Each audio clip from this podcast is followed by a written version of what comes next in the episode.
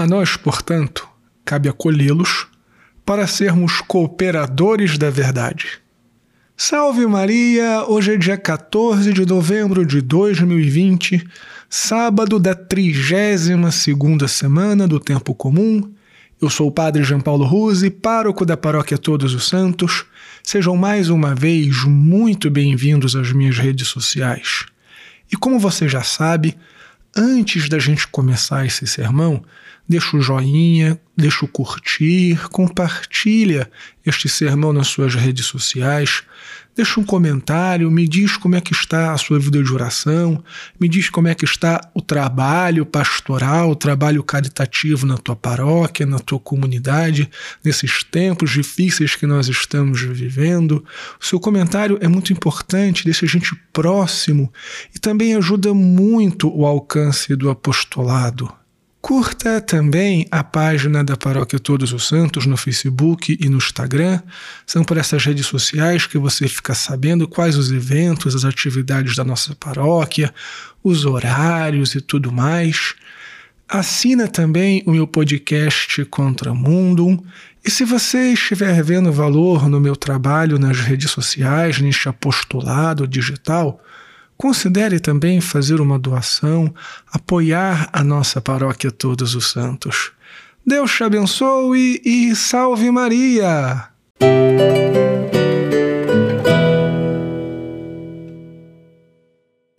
Muito bem, filhinhos. Se você é uma pessoa de caminhada, já está na igreja há algum tempo, trabalha nas pastorais e de movimentos, talvez já tenha se deparado com uma espécie de discussão entre as pessoas da igreja.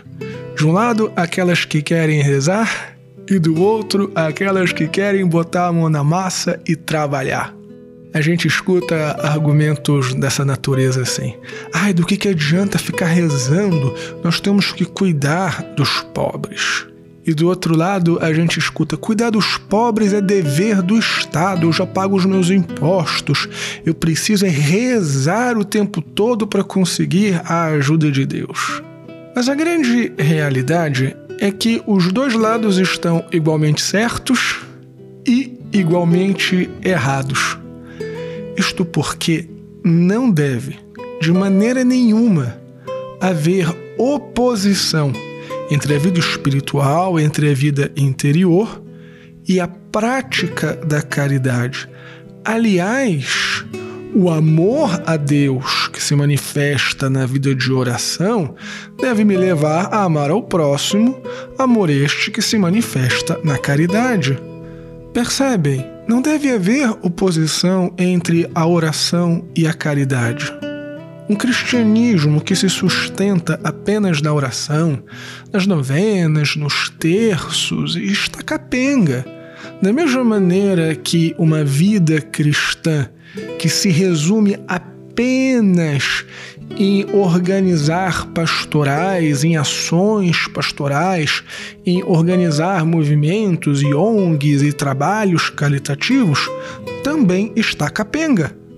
São Tiago já nos ensinava que a fé sem obras é morta, e São Paulo também nos ensinava que o justo é salvo pela fé.